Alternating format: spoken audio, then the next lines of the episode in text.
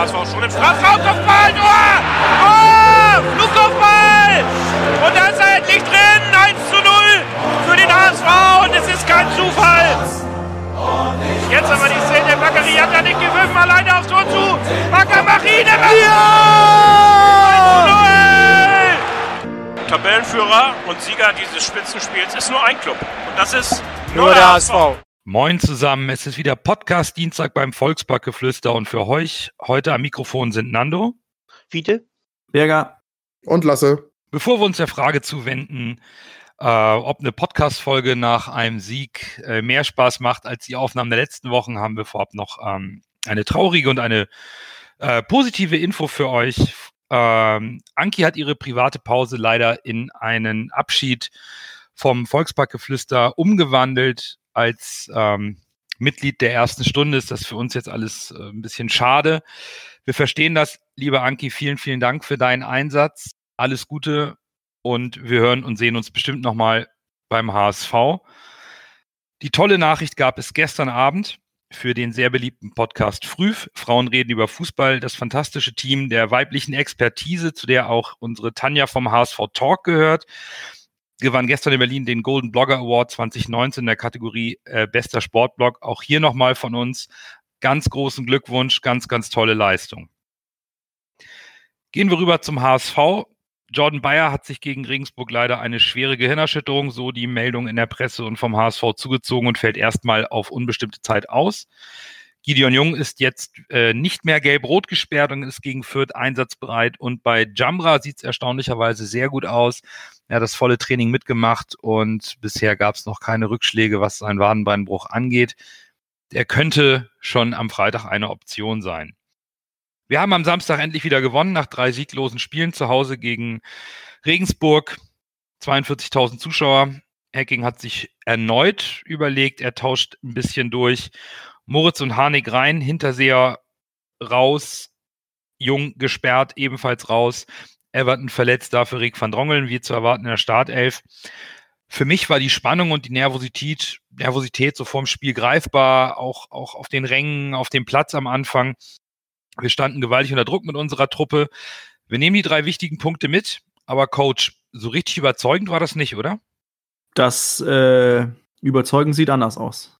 Ähm, wir haben die, die, was soll man sagen, die hm, normalen Statistiken haben wir gewonnen, also Passquote äh, gewinnen wir fast immer, Ballbesitz, Ballbesitz ist, ist auch immer für uns entschieden. Ähm, was leider äh, mich ein bisschen Sorgen macht, ist, dass wir mehr Torschütze zugelassen haben, als wir ähm, bekommen haben. Und auch Expected Goals ist wieder nicht zu unserem Vorteil ausgefallen.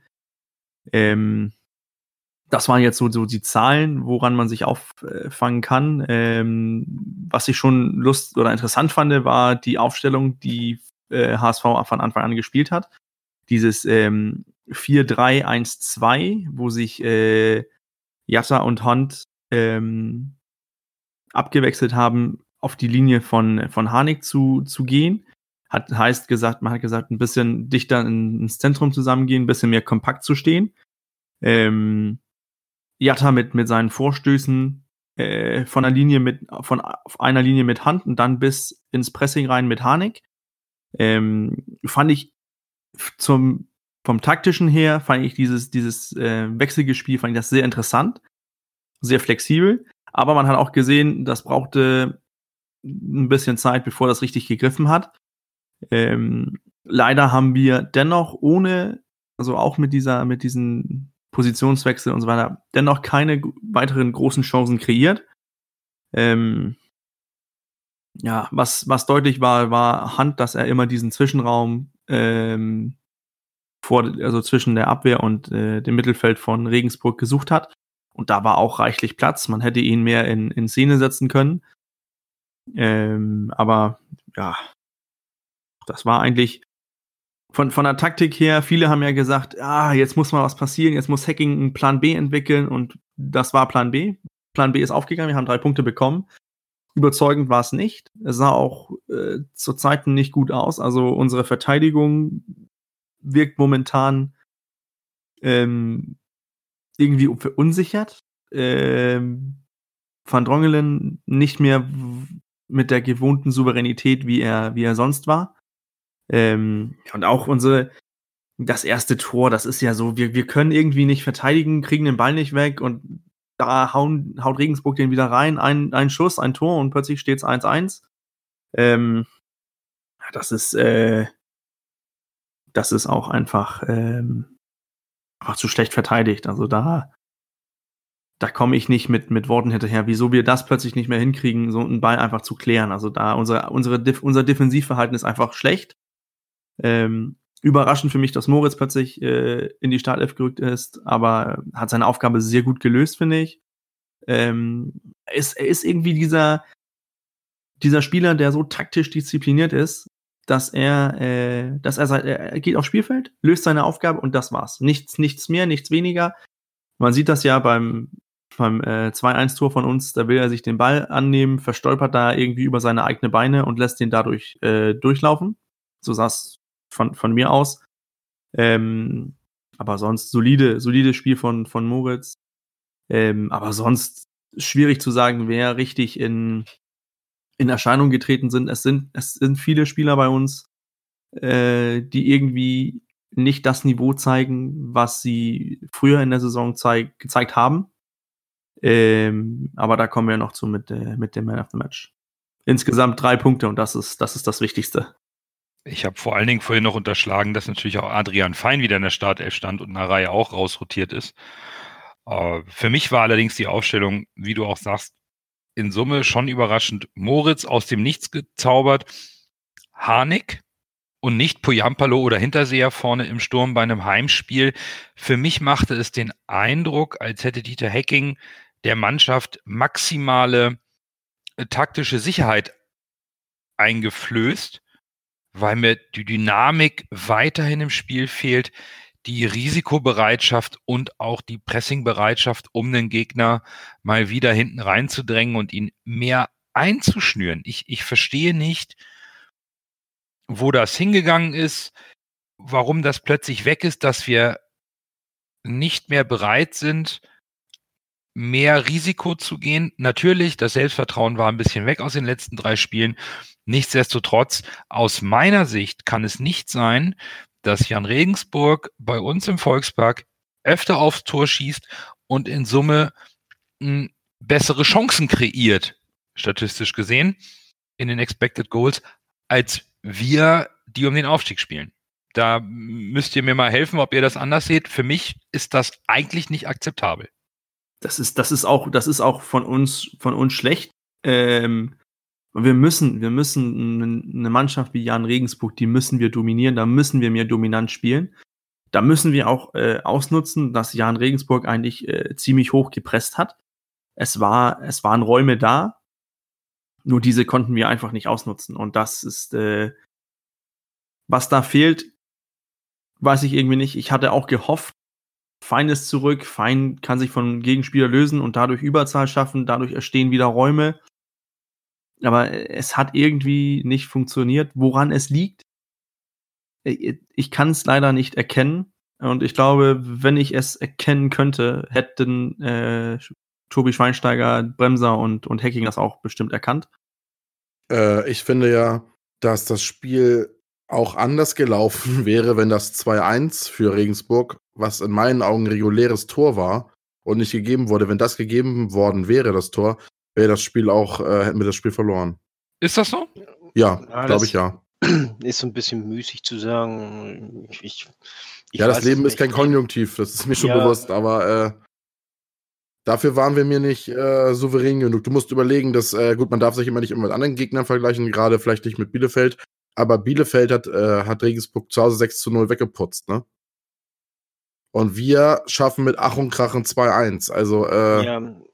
Auf, der, auf der anderen Seite, Regensburg hat uns äh, in den letzten Spielen schon immer nicht gelegen. Also, Nein, das stimmt. Das, das ist jetzt der erste Sieg gegen Regensburg. Äh, das muss man auch mal, mal akzeptieren. Nichtsdestotrotz, geiles Wort, nichtsdestotrotz äh, müssen wir feststellen, hinten die Abwehr wackelt. Vorne kriegen wir keine Leute mehr in den 16er, was dafür äh, zu führt, dass wir äh, die Bälle auch nicht mehr in, ins Tor kriegen, dass wir keine, keine Chancen. Wir kriegen nicht genügend äh, Bälle in den 16er. Wir werden zunehmend vorne gepresst, also von, äh, also von uns aus hinten, aber, aber äh, der Gegner presst vorne. Und normal sagt man, äh, dass man dann mit einem langen Ball über die Pressing, Pressinglinie geht und dann hat man vorne dann eben den Platz. Bloß die Bälle kriegen wir auch nicht. Also wir kriegen weder den ersten Ball noch den zweiten Ball. Hoch und breit wegen Sicherheit oder was? Ja, eigentlich ja, aber, Ja. aber und, und wir haben, ich, ich weiß noch hier im, im äh, äh, in dem einen Spiel, wo Van Drongelen äh, hier, Harnik da äh, des Öfteren äh, durch seine richtigen geilen langen Pässe in Ja, Szene gesetzt hat. Das, das nichts mehr von zu sehen. Van Drongelen kommt mir vor wie ein komplett anderer Spieler momentan. Das ist so wie in der Dropney-Saison, weißt du, wo der in der Hinrunde dachte man, sein Zwillingsbruder steht auf dem Platz. Äh, und in der Rückrunde hält er, hält er uns quasi den Aufstieg fest, äh, den nicht, äh, den Aufstieg, ja, den Nicht-Abstieg fest. Äh, und äh, momentan habe ich das Gefühl bei Van Drongelen auch. Ich habe auch schon mit mehreren Leuten im Stadion gesprochen, die früher Han, äh, Hanik, äh, Van Drongelen super fanden und mittlerweile echt äh, totale Antipathien, will ich nicht sagen, aber äh, echt immer Bauchschmerzen haben, wenn er am Ball ist, ne? Also es hat sich, das Bild von Van Drongelen hat sich irgendwie total geändert bei vielen. Was ich, was ich noch sagen wollte vorhin, Fiete, ähm, Ja, in der Offensive, da, uns fehlt die Kreativität. Es wird immer so, wir, wir haben eigentlich die Möglichkeit, dann, dann kommt keine Bewegung und dann irgendwann endet der Ball bei, bei Jordan Bayer, bei Jatta oder äh, Leibold und dann wird geflankt und einziger Spieler in der Box ist Hanik und der hat äh, zwei Innenverteidiger und vielleicht noch einen noch einen Extramann ähm, von Regensburg, den er irgendwie beschäftigen soll und dann soll er den Kopfballduell gewinnen. Das ist, das ist, das ist zu einfach zu verteidigen ja dann, eben. Das, das, da fehlt uns Kreativität und ähm, da fehlt Sonny Kittel in Topform.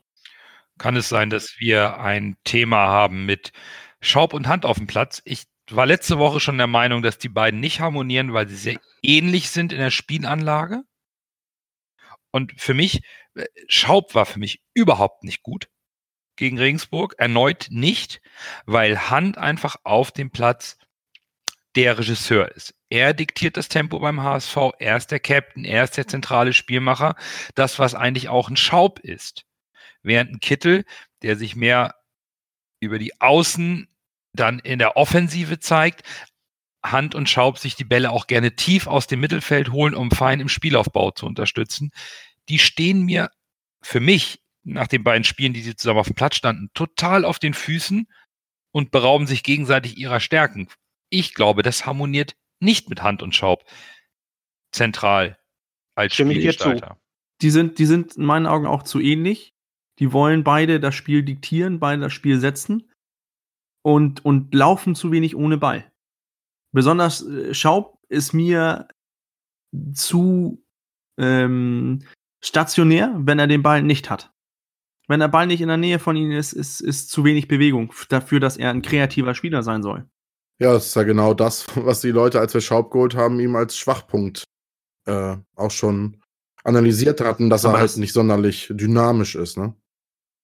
Aber das fand ich in den ersten Spielen, fand ich, habe ich gedacht, hä, das, ja, da das hat er sich stimmt doch irgendwie gar nicht. zurückentwickelt, das stimmt. Genau, und jetzt ist irgendwie, jetzt stehe ich hier, spiele mir den Ball und ich verteile irgendwie einen Zuckerpass und muss dann nicht laufen, oder? Ja, wenn, Muss weniger laufen als die ihr habt ja anderen. die ganze Zeit von Dynamik gesprochen. Also, wenn ich jetzt Spieler höre wie Moritz, Hand und Schaub, das sind jetzt nicht Spieler, die ich mit Dynamik verbinde. Das sind Spieler, die sind taktisch klug, äh, bringen Stabilität, aber sind halt nicht dynamisch, wie zum Beispiel ein Kittel oder andere Spieler. Aber jetzt, wo wir schon über dynamische Spieler sprechen, ich glaube, unser meist dynamischer Spieler im Kader, der fehlt gerade. Das ist äh, Duziak. Ja, absolut. Äh, in der, im, Im zentralen Mittelfeld auf jeden Fall. Ja, genau.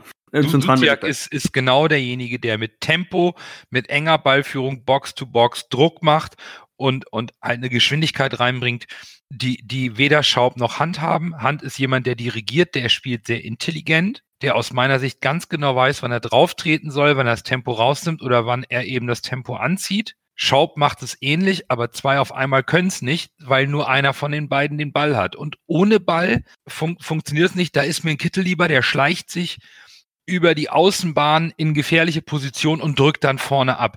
Was auch immer mit Kittel los ist, warum er draußen sitzt, weiß ich nicht. Das entscheidet immer noch der Trainer. Aber so ein bisschen wirkt das Gebilde auch mit Van Drongelen hinten insgesamt in der ganzen, im ganzen Konstrukt noch sehr, sehr fragil. Ich bin sehr froh, dass Fein wieder da ist. Da hatten wir etwas mehr Spielkultur auch wenn er noch sehr gehandicapt war mit der Maske, das ähm, ist überhaupt nicht seins. Dem gefühlt fehlt ihm das, das als komplette er, periphere Sehen. Ja, als er die Maske abgerissen hat, äh, hat er besser gespielt. Das war ja, richtig genau. deutlich zu sehen. Aber äh, Hacking war ein bisschen böse drüber, weil die Ärzte ihm wohl explizit davon abgeraten haben, die Maske abzunehmen. Und das fand Hacking nicht so lustig, habe ich gehört. Ja, das, das mag sein, aber, aber äh, das äh, unterstützt Nandos These. Ja, klar, ja, ja, ja. Ne? War nur jetzt nur als, also, als Genau, also, äh, aber dann, dann darf ich Fein nicht aufstellen. Da muss ich Hacking äh, ankreiden, dass er einen Spieler aufstellt, der mit der Maske äh, nicht zurechtkommt mit der äh, Weitsicht und Spielanlage, die er hat, und er die Maske weglegen muss, was aber dann ein gesundheitliches Risiko ist, damit er überhaupt vernünftig Fußball spielen kann dann geht das nicht. Dann darf ich ihn nicht aufstellen, auch wenn der HSV momentan in Not ist. Aber dann muss die Gesundheit des Spielers vorgehen. So wirkte das Ganze für mich gegen Regensburg. Ich meine, ich bin froh, dass wir gewonnen haben, gar keine Frage, sind wir alle. Aber es wirkte für mich sehr fragil und überhaupt nicht, wie sagt man, so aus einem Guss. Das war Stückwerk. Es war mühseliges Stückwerk. Und das ähm, gefällt mir nicht. Das gefällt mir überhaupt nicht. Und der, hier ist für mich jetzt auch der Trainer gefordert, eine erste Elf zu finden, mit der er in die entscheidenden oder in, die, in diese entscheidende Phase jetzt auch mal kontinuierlich reingehen kann. Ich habe immer momentan so das Gefühl beim HSV, dass jetzt diese beiden Spiele, äh, das Derby und dann das, äh, das Desaster gegen Aue, waren vielleicht so ein bisschen der Tiefpunkt. Und wir sind jetzt so langsam wieder aus dem Weg raus aus dieser Tal, Sohle, würde ich mal sagen. Langsam beginnt der Aufstieg wieder. Nur die Schritte müssen in meinen Augen jetzt, äh, also der Tritt auf dem Fahrrad muss jetzt ein bisschen, die äh, Frequenz muss ein bisschen erhöht werden. Also wenn wir jetzt gemächlich in diesem Tempo weitermachen, uns zu stabilisieren, könnte es schwer werden, wenn wir auf stärkere Gegner wieder treffen. Zur Kreativität nochmal. Ich habe so den Eindruck, äh, dass Schaub und vor allen Dingen Hand, die haben mitunter sehr gute Ideen, spielen in eine Gasse und, und äh, bloß der Mitspieler, äh, für den der Ball eigentlich gedacht ist, äh, denkt nicht mit. Oder also äh, es sind Missverständnisse.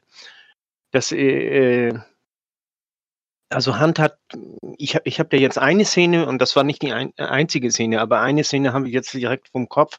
Da spielt er so einen schönen Diagonalball äh, in die Spitze, aber Harnik läuft nicht. Und der Ball landet im Aus, im Tor aus.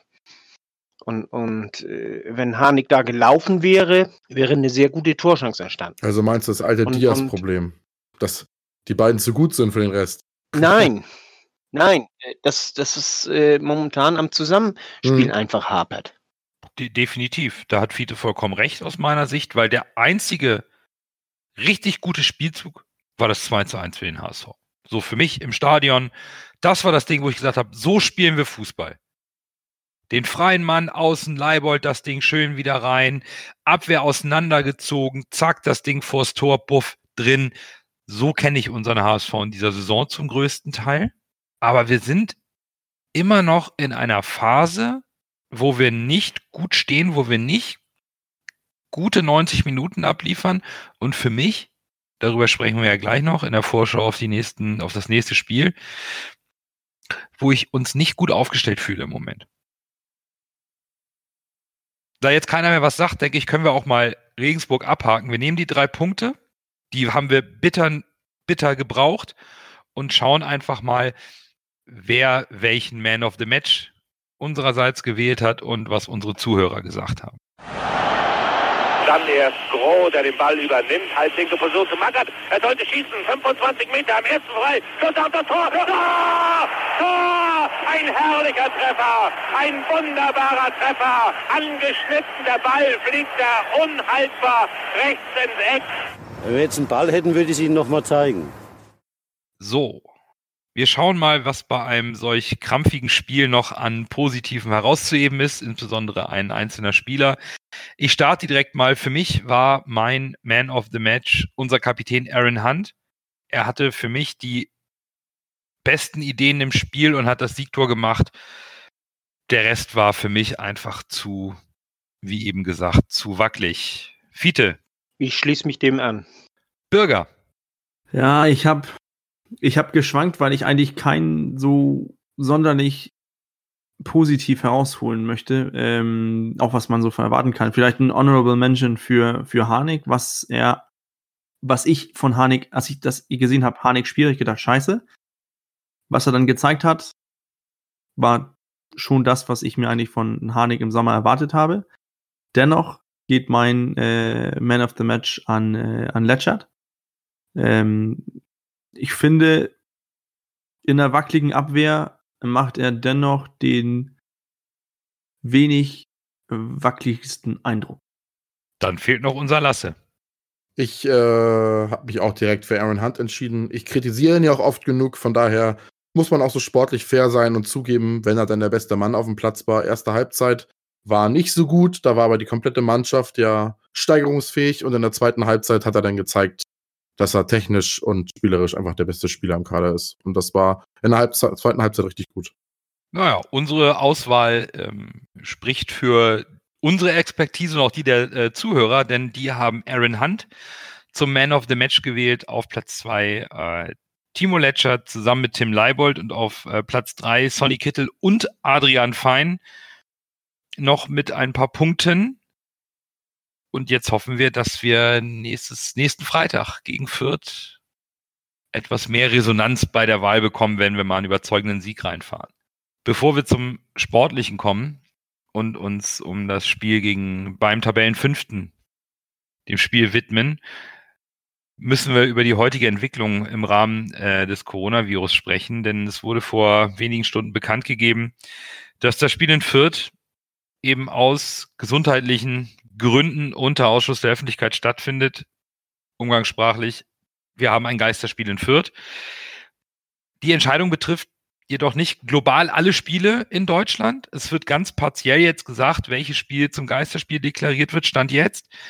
Und das ist schon irgendwo diskussionswürdig aus meiner Sicht. Zum einen ist es für mich absolut unverständlich. Ich kann das zögerliche Verhalten der DFL und des DFB in dem Punkt nicht nachvollziehen, weil man aus meiner Sicht im Sinne der gesamten Situation einmal gesundheitlich für die ganze Bevölkerung, als auch aus sportlicher Sicht jedes Spiel gleich behandeln muss. Entweder, so ist meine ganz klare Meinung, mache ich es wie auch in Italien ich sage den Spieltag ab und verschiebe ihn oder meinetwegen muss ich alle Spiele ohne Zuschauer machen oder ich sage, es ist nicht so dramatisch, wenn man das gerne sagen möchte als äh, entscheidendes Gremium und lasse die Spiele mit Zuschauern spielen. Ich kann das aktuell so, dieses, diese Handhabung nicht nachvollziehen. Bin ich genau bei dir, Nando. Äh, mir fehlt da auch die klare Linie. Und wenn äh, die Gesundheitsexperten äh, sagen, das tut Not, dann sollte das auch getan werden.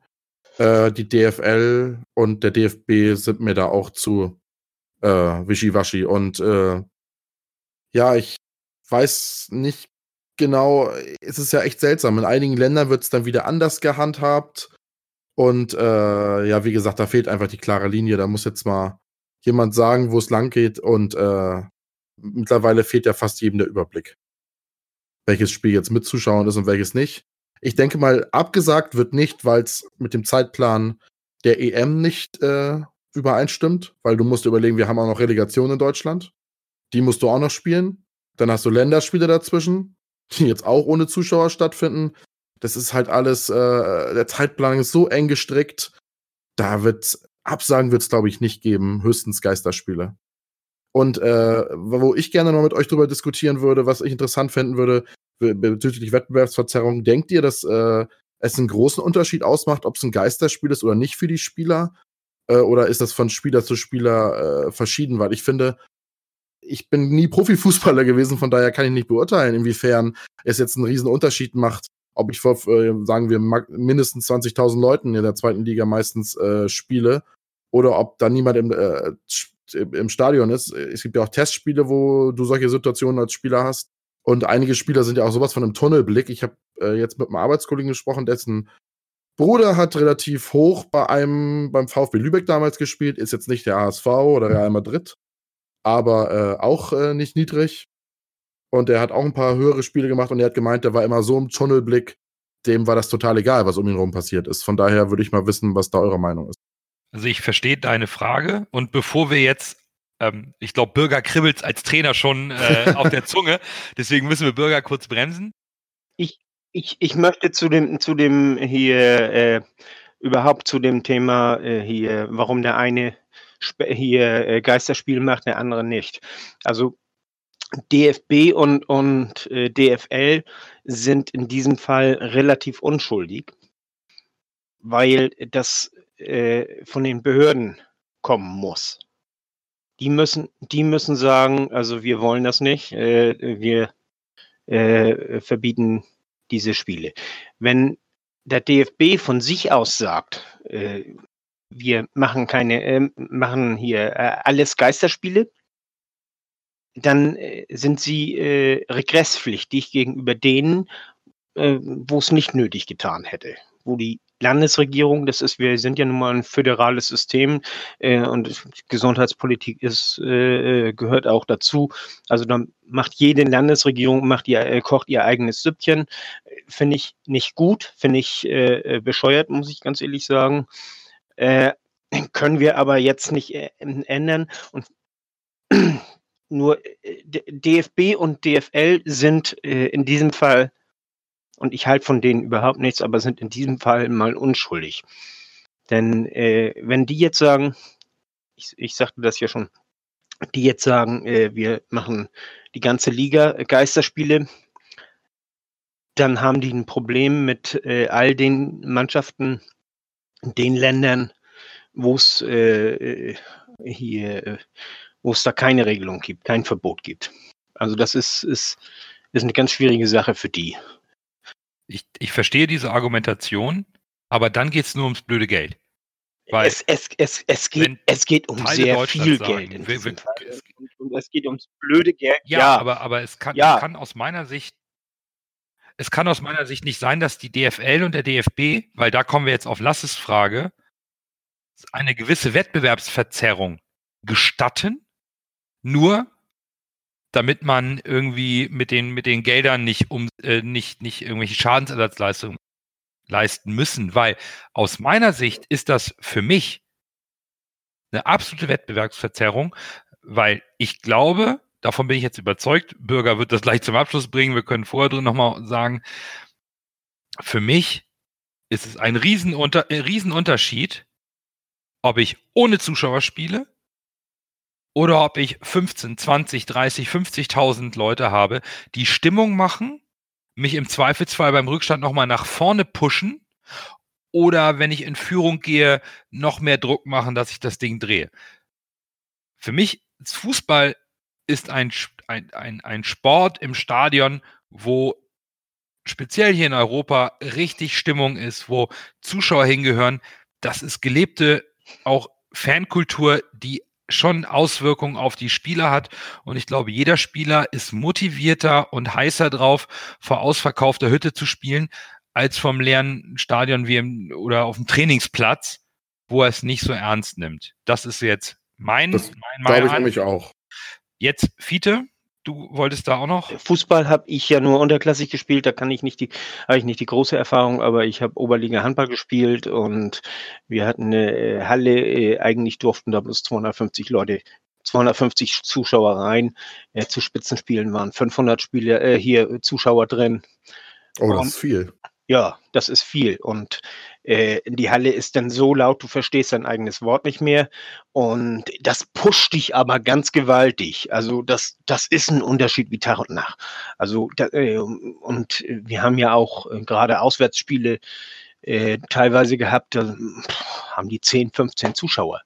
Und das in der Oberliga, was, was äh, äh, extrem bitter ist. Also äh, das ist ja schon schon Landesliga in Schleswig-Holstein und äh, war das damals und äh, denn wie gesagt 10, 15 Zuschauer, äh, die Hälfte davon sind die Ehefrauen von irgendwelchen Spielern und äh, da ist, ist tote Hose im Spiel und, äh, und, und du kommst nicht so richtig auf, auf die Stimmung, die, die du sonst in der vollen Halle hast. Also das ist, ist ein ganz anderes Spiel, ist das. Bürger, dann schließt du doch mal das Thema Zuschauerausschluss einmal ab und dann sprechen wir mal über den sportlichen Part.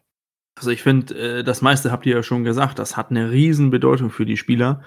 Ähm, ob die Fans da sind oder nicht. Man hört das ja auch, wenn die Spieler äh, den Verein wechseln. Hier neuerdings mit ähm, Holland in, in Dortmund. Der hat ja gesagt, das war ein Traum für ihn, vor der gelben Wand zu spielen. Natürlich pusht ihn das noch enorm, dass, dass die dann da sind. Und jetzt sind die im Revierderby nicht da. Natürlich wird das irgendwie einen Einfluss haben. Ähm, was interessant ist, wir haben es in Dänemark, sind ja auch jetzt schon Geisterspiele. Ähm, und da reden die Experten darüber, dass das Tempo im Spiel niedriger ist, weil es irgendwie so einen Hauch vom Trainingsspiel hat. Darauf bin ich richtig gespannt, ob man das in unserem Tempo sehen kann. Denn viel langsamer als gegen Regensburg darf es auch nicht werden. Dann ist plötzlich Walking Football dran. Und man hört jeden Pups vom Gegenspieler. Genau, das ist auch. Also das ähm, natürlich pushen die Zuschauer ähm, die Spieler. Und ähm, ja, das ist, das, es wird merkwürdig sein für die Spieler. Die spielen ja plötzlich ähm, ein Stadion, wo 50.000 Leute reinpassen und da sitzen dann äh, Trainer und, und äh, ein Sportdirektor vielleicht und das war's. Fotografen noch. Ja, Fotografen sind auch da und das war's. Dann sind 50 Leute vielleicht insgesamt im, im Volksparkstand. Das ist schon, das wird schon merkwürdig sein. Das wird ein merkwürdiges Gefühl sein. Ich äh, glaube ja, bei so Spielen, die relativ ausgeglichen äh, sind, macht das einen großen Unterschied. Bei so Spielen, wo die Kräfteverhältnisse eigentlich schon verteilt sind, äh, ist, glaube ich, der Unterschied nicht so riesig. Aber gerade jetzt, äh, wenn ich jetzt mal in die Zukunft gucke, beim Spiel gegen Bielefeld, wenn das auch ein Geisterspiel werden wird, das wird, ein, das, wird das Spiel groß beeinflussen. Beim Spiel in Fürth jetzt, wenn wir gleich zum Sportlichen kommen, könnte es für uns in meinen Augen sogar eher ein Vorteil sein. Ja. Dass keine ähm, Fürther Zuschauer äh, da sind. Zu deiner These möchte ich noch sagen, äh, Osnabrück kann zu Hause fast jeden schlagen, weil die die äh, Zuschauer direkt hinter sich haben und, und da, die erzeugen eine dermaßen Stimmung.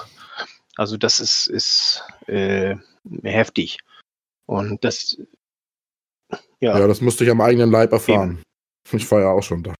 Fassen wir zusammen, es ist irgendwo nicht okay, partiell Spiele zu Geisterspielen aufgrund der gesundheitlichen Lage zu machen, sondern dann muss man es global machen. Es ist sonst unfair und es ist auch irgendwo unverantwortlich, wenn gewisse Bundesländer eine solche Warnung herausgeben und auch die Politik Sicherheitsvorkehrungen empfiehlt, dann müssen eigentlich DFL und DFB in dem Falle auch nachziehen und entweder den ganzen Spieltag verschieben, wie es andere Länder auch vormachen, oder eben Zuschauer ausschließen. Ja, man soll keine Panik verbrechen, aber äh, auch nicht grob fahrlässig handeln. Genau. Und dieser schmale Grat, ähm, den kann man nicht mit partiellen Zuschauerausschlüssen lösen. Das ist unfair und das sorgt irgendwo auch für Unverständnis und gut, DFB und DFL haben in den letzten Wochen sicherlich nicht die beste Außendarstellung abgegeben zu anderen Thematiken. Schauen wir einfach mal lieber in das Sportliche hinein. Denn wir stehen in Fürth weiter unter Druck. Heidenheim hat gewonnen. Bielefeld und Stuttgart trennen sich unentschieden. Bedeuten der Tabelle ganz klar. Bielefeld Platz 1, sieben Punkte vor uns. Stuttgart noch einen Punkt weg. Heidenheim ist hinter uns mit drei Punkten. Es sind noch neun Spiele und für uns geht es jetzt nach Fürth.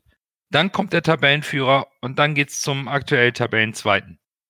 Es, es fällt in den nächsten Wochen die Vorentscheidung um den direkten Aufstieg. Lasse, alles andere als ein Sieg geht nicht, oder? Nee, gegen Fürth musst du gewinnen. Ich hätte vorm Regensburg-Spiel gesagt, selbst ein Punkt würde noch reichen.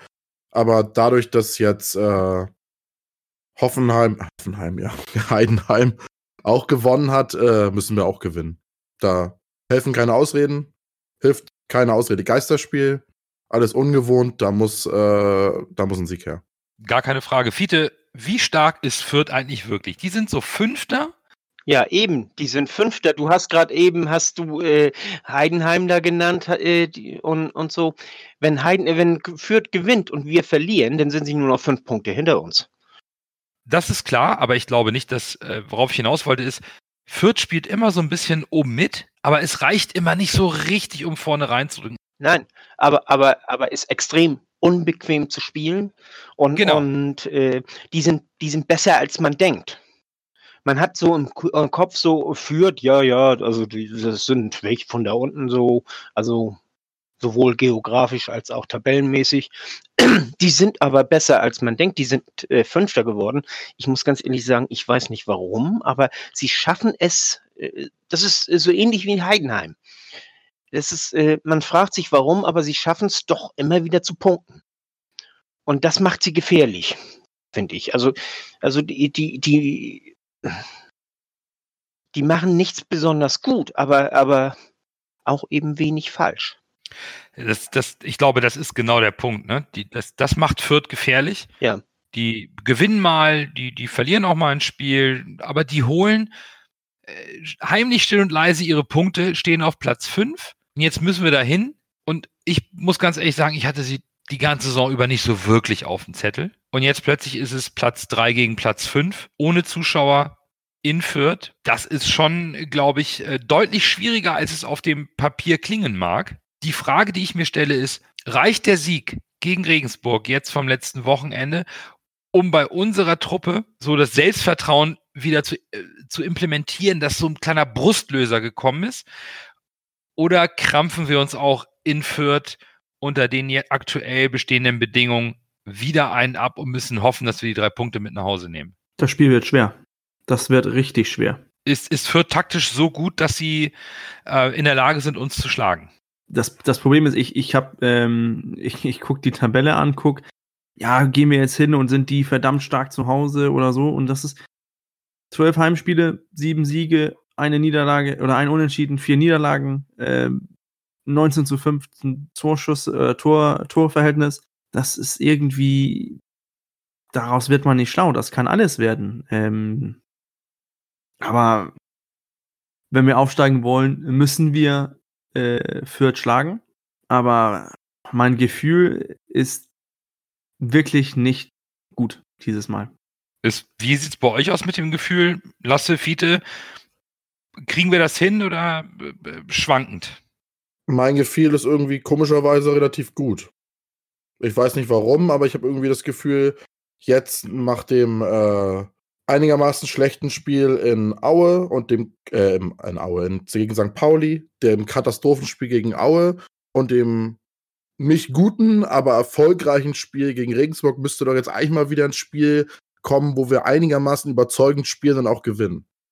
Also haben wir weiterhin Vertrauen, dass Dieter Hecking es hinbekommt, jetzt wieder die Kurve weiter nach oben durchzuziehen und wir in, in, in Fürth gewinnen. Dazu möchte ich noch mal was sagen. Äh, wenn wir nicht Vertrauen in Dieter Hacking haben, in wen möchten wir denn dann Vertrauen ja. haben? Ich möchte es nochmal hier betonen. Auch, auch wenn einige Leute hier Trainerdiskussionen aufmachen. Sorry, Leute. Wen, wen wollen wir denn noch holen? Äh, Pep Guardiola? Oder wen willst du holen? Wer soll uns, also, ich will die Diskussion und Trainerdiskussion will ich gar nicht aufkommen lassen. Klar, wenn wir jetzt in äh, Fürth 7 zu 0 verlieren, dann äh, wird sich das nicht erübrigen lassen.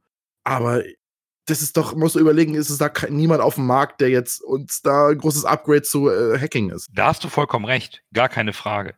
Aber gerade weil Dieter Hacking so ein renommierter Trainer ist, sind natürlich die Erwartungen irgendwo auch da, dass er es schafft, klar, mit, klar. mit diesem Kader das Schiff auf Kurs zu bringen, wieder, jetzt und auf Kurs zu halten, denn wir haben nur noch neun Spiele. Das darf man auch nicht vergessen. Ein Ausrutscher kann teuer werden. Böse ausgehen und sehr teuer werden, weil eben die nächsten drei Spiele sind alles Mannschaften von oben. Zwei davon müssen wir auswärts machen. Das ist schon eine harte Truppe, äh, eine, eine hart, ein hartes Programm. Und ich bin, ich bin wirklich sehr gespannt, wen Hacking denn am, am Freitagabend aus dem Hut zaubert. Von daher, Bürger, wie würdest du aufstellen? Ich, ähm, ich würde dieses Experiment mit ähm, was wir, was wir gegen Regensburg gespielt haben, würde ich äh, lassen. Ich würde zurückgehen aufs ähm, 4-1-4-1, weil ich mit, ähm, weil ich mich für ein, äh, eine Aufstellung entschieden habe mit, mit, Fernand mit Heuer Fernandes im Tor, Leibold, Rick van Drongelen, Letschert und Narei. In der Abwehr, die Alternativen sind uns leider ausgegangen. Also äh, Jamra reicht nicht für ein ganzes Spiel. Bayer sehe ich nicht ähm, fähig. Dann ist der nächste Innenverteidiger im Kader, das wäre Ambrosius oder ein Gideon Jung. Aber Gideon Jung sehe ich, äh, ich würde ihn nicht in der Innenverteidigung einplanen. Dann äh, auf der 6 Fein. Ich hoffe, dass er zur, zur alten Stärke wieder zurückfindet, auch hoffentlich ohne Maske. Dann Vierer Mittelfeld, Jatta links, Kittel neben Jatta, dann Moritz, Schaub und äh, Hinterseher. Schaub hat sich mit Harnik in, in meinen Gedanken einen Zweikampf geliefert. Äh, eigentlich fand ich ja Harnik nicht so schlecht ähm, Samstag, wie er gemacht wurde. Ähm, aber ich glaube irgendwie schon dieses, äh, ich glaube, ich habe irgendwie das Gefühl, ein Schaub muss auch eine, eine Trotzleistung zeigen. Hand habe ich raus, weil ich äh, mit Kittel die Dynamik haben möchte. Und dann will ich durch Moritz diese, ähm, diese taktische Disziplin, dieses äh, Sicherheit, der macht das solide, nicht gut, nicht schlecht, einfach solide. Und dann äh, Hinterseher vorne, weil ich den als mitspielenden Stürmer besser sehe.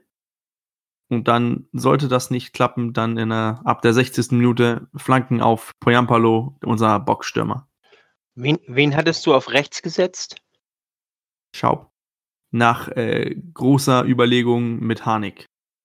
Aber ich habe mich Jatta, letztendlich für links. Schaub entschieden. Jatta links.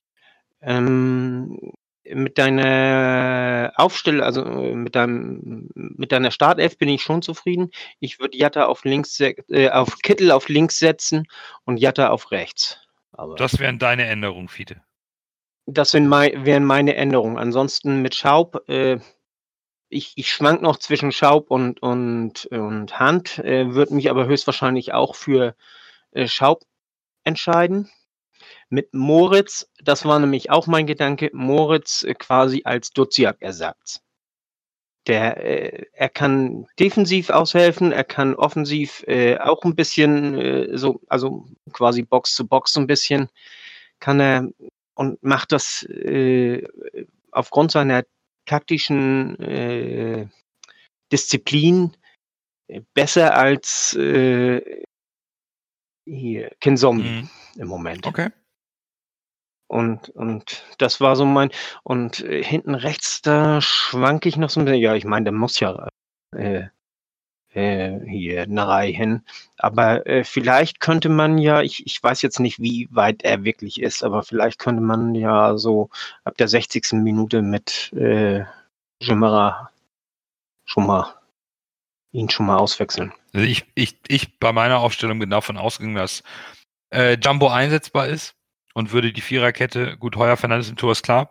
Links Leibold, die Innenverteidigung würde ich aus Jung und Letschert bilden, weil ich mit Rick van Drongelen momentan nicht einverstanden bin. Das ist zu wenig. Den habe ich auch nur drin. Also Rick van Drongelen habe ich auch nur drin, weil der jetzt äh, Vizekapitän ist und Alles ich gut. Hand nicht rein habe, rein habe. Rechts Jamra, auf der 6 Fein. Ähm, dann würde ich zentral Moritz und Hand spielen lassen. Auf den Außenbahnen Kittel und Jatta und vorne äh, Lukas Hinterseher, also auch zurück ins bewährte System und Vollgas geben. Jetzt du lasse. Bei Vollgas gehe ich mit. Ich würde ein 4-4-2 spielen. Äh, Tor Heuer Fernandes, links Leibold, Innenverteidigung auch Jung und Letschert. Was ich da betonen wollte, ist, was ich spannend finde, dass es sich total geändert hat, dass wir jetzt so Letschert als stabilisierenden Faktor sehen. Vorher war es immer Van Drongelen.